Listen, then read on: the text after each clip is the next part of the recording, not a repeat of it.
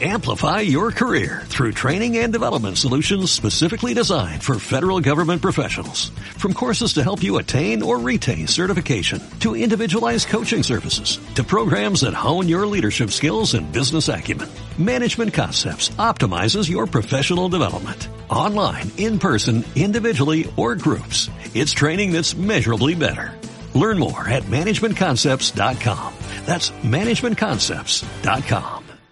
Bueno, básicamente tras escuchar tu, tu, testimonio, la idea sería que puedas contarles, digamos, a quienes lo van a escuchar después, que, que se van a enterar, digamos, de que estuvo esta charla, un poquito, lo más breve que puedas, eh, esa experiencia que haces día a día en el hospital en, en Zafet, eh, eh, ¿qué, ¿qué, sentís, digamos, vos como persona al, al desarrollar esta tarea y bueno, hacer llegar ese mensaje que has transmitido hoy acá a, esas personas que, lo estén escuchando más adelante.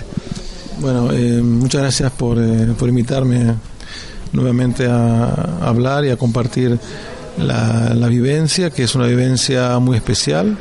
El hospital de Safed es eh, un hospital que está en el noreste del país, está rodeado de fronteras de países enemigos, está unos 10 kilómetros de la frontera del Líbano y unos 40 kilómetros de la frontera de Siria.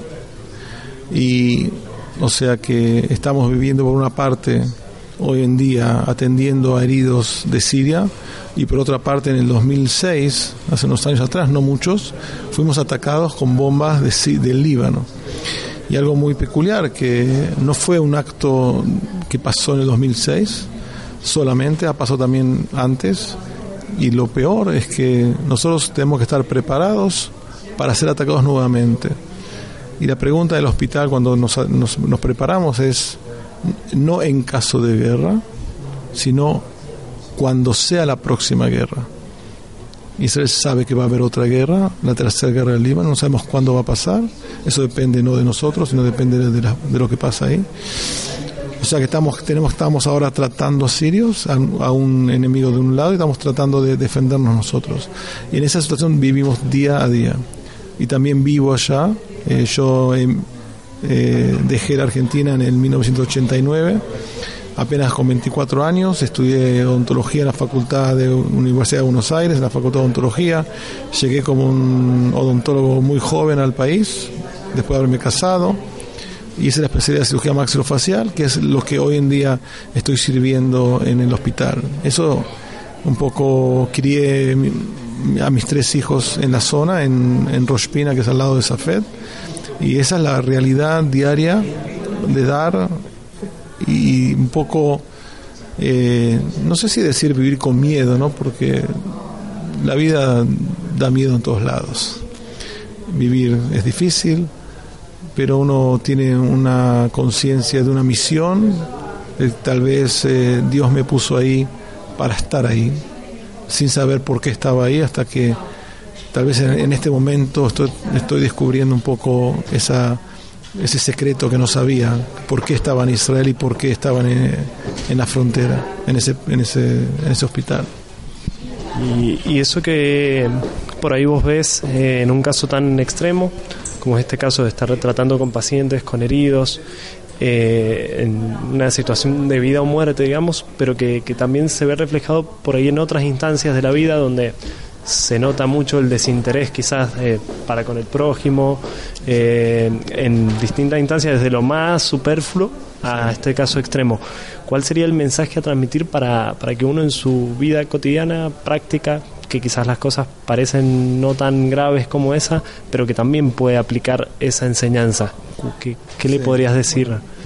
Gracias por tu pregunta, porque me trae pensamientos, ¿no? De que yo siempre digo que en la vida hay problemas y hay tragedias.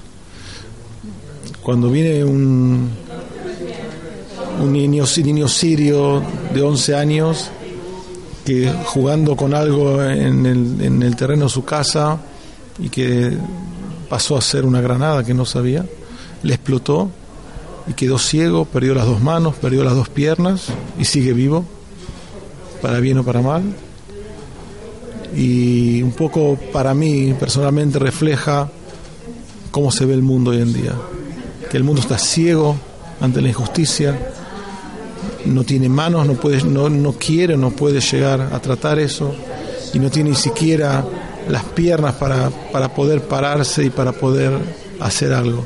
Y el mundo está así, está como ese chico Ahmed, que está totalmente mutilado, ciego, y el mundo no hace nada. Y ese es mi mensaje.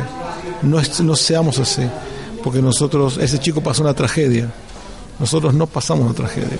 Nosotros podemos, podemos hacer más y no hacemos absolutamente nada. Y la última pregunta, Alejandro.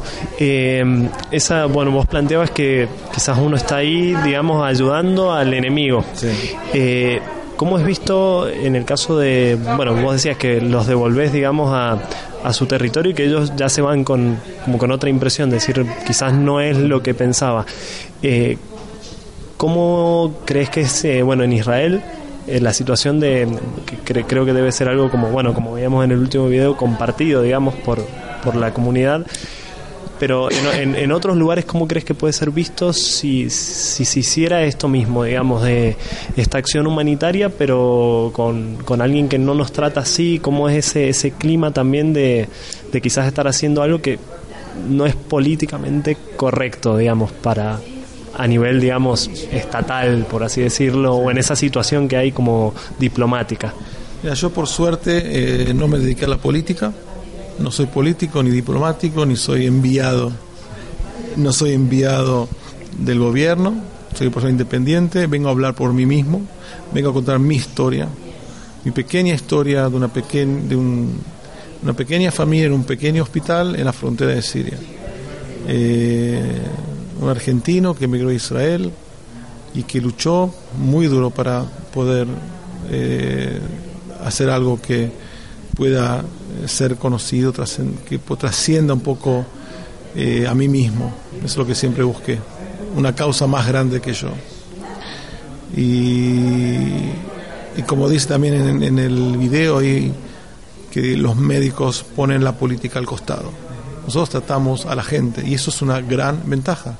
Yo no, tengo, no necesito hacer política, no tengo que ser bueno a nadie ni, ni tratar de hacer cosas para recibir algo de alguien. Yo quiero recibir del universo la bondad y, la, y el amor que estoy dando. Eso quiero recibir, no pretendo nada de nadie. Y eso es mi gran ventaja, no hacer política.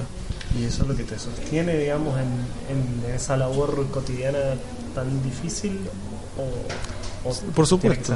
Tu, religión o en qué, cuando te levantas, ¿qué, ¿qué, es eso que te da fuerza, digamos, para afrontar una tarea que, que parece tan grande y difícil de afrontar? Eh, obviamente lo que me da fuerzas es la creencia en, alguna fuerza superior, eh, que no importa qué color tenga, qué tamaño tenga, qué forma tenga, cada uno la ve distinto, que me ha puesto a mí y a mi, a mi gente, a, a la gente del hospital, al pueblo de Israel en donde está, para poder traer una llama, una luz que ilumine tanta oscuridad que hay en el mundo. Amplify your career through training and development solutions specifically designed for federal government professionals. From courses to help you attain or retain certification, to individualized coaching services, to programs that hone your leadership skills and business acumen, Management Concepts optimizes your professional development. Online, in person, individually, or groups, it's training that's measurably better. Learn more at managementconcepts.com. That's managementconcepts.com.